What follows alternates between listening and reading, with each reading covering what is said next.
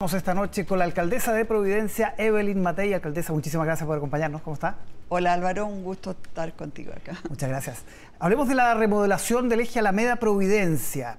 Em, ¿Satisfecha con el proyecto? ¿Desaparece la rotonda? Hay varios cambios importantes ahí. Todavía no conocemos el proyecto completo. Hay una base que es el proyecto que propusieron en su minuto los arquitectos Lyon Bosch, que ganaron un concurso internacional, pero sobre eso van a haber todavía muchos cambios. Nosotros hemos aportado un arquitecto nuestro de la municipalidad para que trabaje con otros arquitectos. Hay muchas cosas todavía que ver, pero sí me parece que es muy importante empezar a preocuparnos eh, de la calidad de los espacios públicos, sobre todo de la calidad eh, de los espacios públicos para los peatones, que yo siento que están tan venidos a menos eh, en todo ese eje.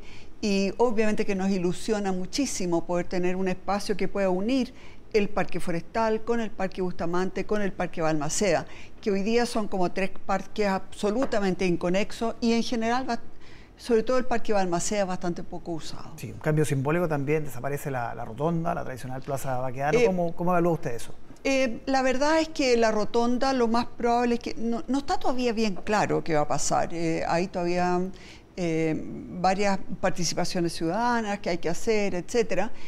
lo que sucede es que ese, es un sector donde la gente va a celebrar, donde la gente se usa, donde la gente también a veces va a protestar Em, y claro, eh, es bien difícil juntarse ahí y no destruirla, porque eso es pasto y es eh, flores.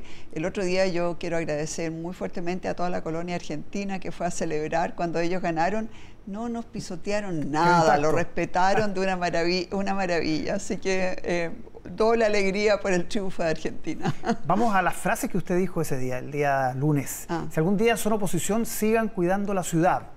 Yo de verdad eché de menos que distintas personas por lo menos expresaran su molestia por este tipo de destrucción.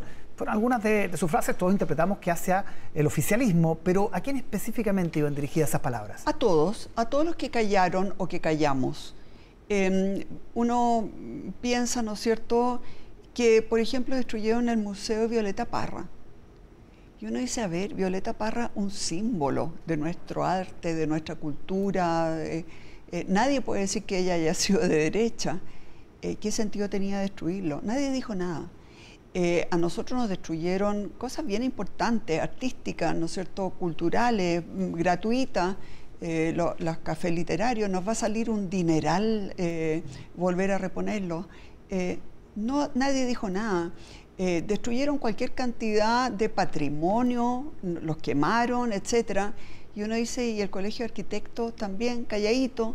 Eh, así que al final eh, yo siento, digamos, que aquí hubo demasiado, demasiado silencio frente a actos que eran brutales, eh, que eran sin ningún sentido, pero obviamente que los que hoy día están en el gobierno fueron los que más callaron. Así que sí, para ellos, y lo dije con forma, en forma seria, yo no estoy acá tratando de cobrar revancha, ni con pica, ni con nada, pero sí hacer un llamado a que nunca más, nunca más eh, podemos soportar, nunca más podemos permitir esa cosa, como tampoco podemos permitir la funa que le hicieron, por ejemplo, a Christian Banken. Eh, esos son actos de, de, un totalitarismo, de, una, de un pensamiento eh, varios lo han calificado de fascista, digamos, eh, nosotros no podemos permitir que a nadie ni a nada le hagan ese tipo de, manifestaciones o de destrucción. Cuando usted manifestó esas palabras, hubo ahí, uno percibía un, grado de tensión con los otros eh, autoridades que estaban, estaba la alcaldesa de Santiago, estaba el propio presidente. ¿Pudo conversar después de eso? Em, ellos saben, yo tengo buenas relaciones en general con todos ellos. El presidente ya se había ido. Em, y ellos también saben que lo cortés no quita lo valiente. Yo en general colaboro, eh, converso con ellos, he sentido también harto respeto de parte de ellos. Em, y por lo tanto tuve mucho cuidado al decirlo. Eh, yo de, verdad no lo hice por provocar, sino que aquí hay una inversión de 115 mil millones de pesos eh, y eso hay que cuidarlo. Y por lo tanto traté de decirlo con la mayor con el mayor respeto, pero también con la mayor seriedad. Si nosotros queremos construir eh, Chile, un Chile donde quepamos todos, un Chile de todos, Yo siento que hay ciertas cosas que hay que hacer, como por ejemplo la reforma de la Constitución. Eh, nadie se puede hacerle eso. Aquí todos hemos tenido algunas actuaciones que no han sido las más afortunadas. Eh, y yo creo que lo más sano es cada uno hacerse un examen de conciencia en qué hemos fallado nosotros y eso también eh, tratar de corregirlo. ¿Le gustó el acuerdo constitucional o le generan algunas dudas? Hay, quienes dicen tiene muchos resguardos, esto de los expertos, el anteproyecto. A ver, yo estoy eh, poco metida y lo que yo más valoro es que haya un acuerdo. Eh, creo que eso es invaluable. Em, porque ¿sabe lo que pasa? Una nueva constitución no va a resolver todos los problemas de los chilenos. Pero eh, ya está bastante claro que también la, constitución que hoy día nos rige, la gente ya no la quiere. Eh, y en ese sentido yo creo que hay que hacer un esfuerzo. Eh, ¿Cómo se va haciendo?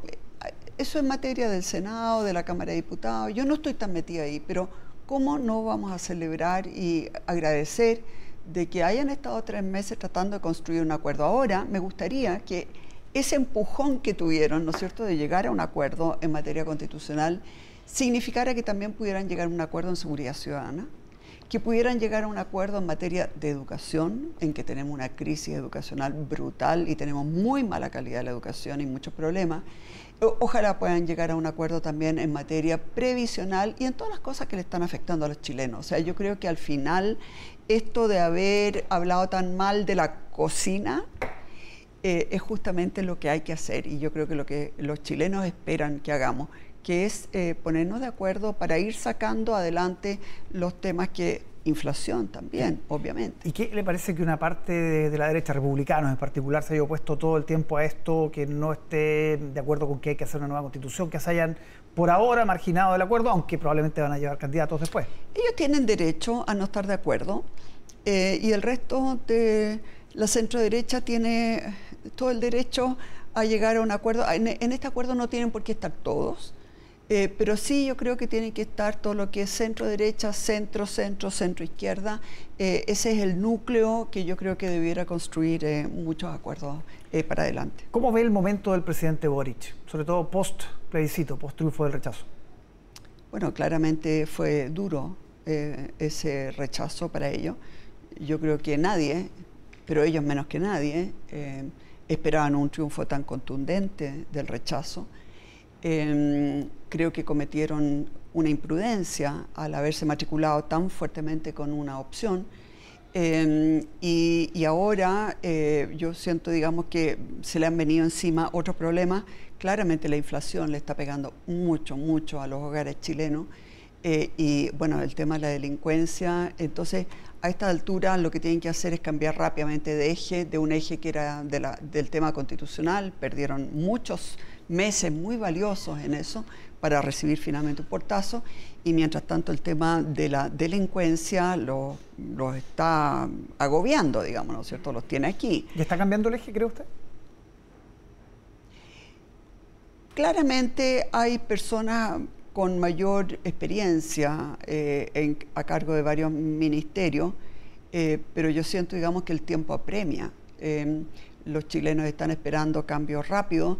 Eh, se ha notado claramente un cambio en la actitud, en el lenguaje hacia carabineros, pero, pero la gente sigue viviendo el narcotráfico, los balazos, la inseguridad en las poblaciones, en el sur, etc. Entonces, realmente es un tema en el que hay que correr y donde yo creo que eh, ellos tienen poco expertise, porque durante mucho tiempo se dedicaron como a, a irse en contra de todos los proyectos de ley que combatían de alguna manera la delincuencia, eh, con un discurso social, que yo creo que es importante ese discurso social, porque uno no puede poner solamente más carabinero y más mano dura, tiene que venir acompañado, pero en este momento la gente lo que necesita es que le despejen, eh, y, le quiero ser súper franca, en esto hay que moverse muy rápido, porque eh, si no existe el, peligro de algún populismo que pueda surgir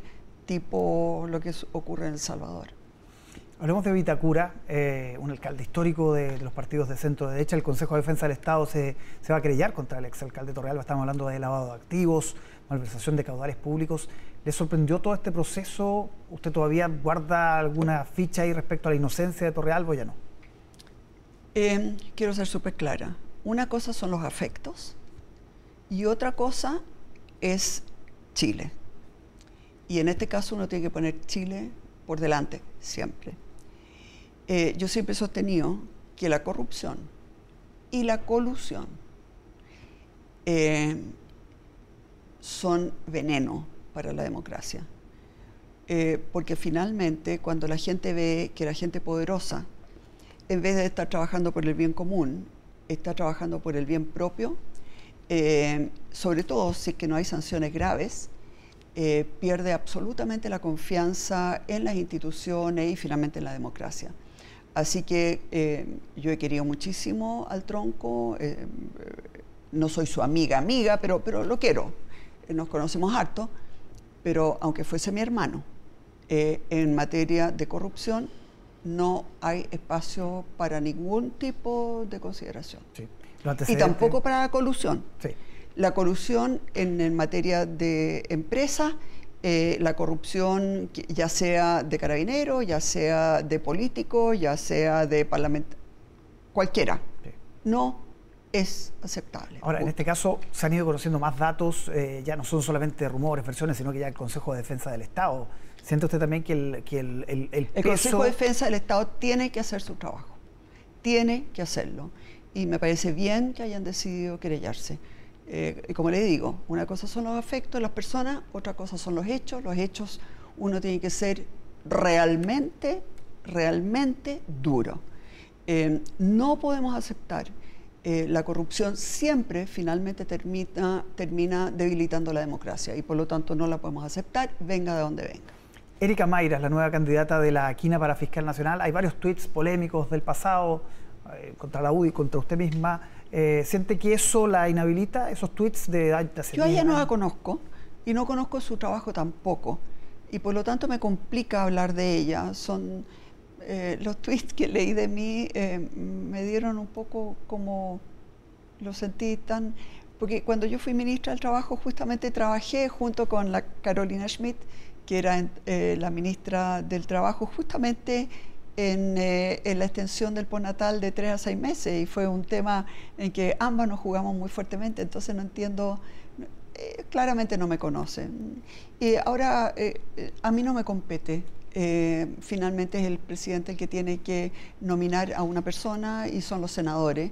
los que tienen que decidir si votan a favor o en contra de esa persona. No, no estoy yo metida en esa y no me quiero meter tampoco solamente quiero decir, yo no voy a opinar de ella sin conocerla, ella tampoco debió haber opinado de mí sin conocerme y sobre todo sin, sin entender que el trabajo mío fue justamente tratar de hacerle la vida mucho más eh, fácil eh, a la mamá. Eh, a la mamá, porque ella puso algo así como que yo odiaba la, la maternidad.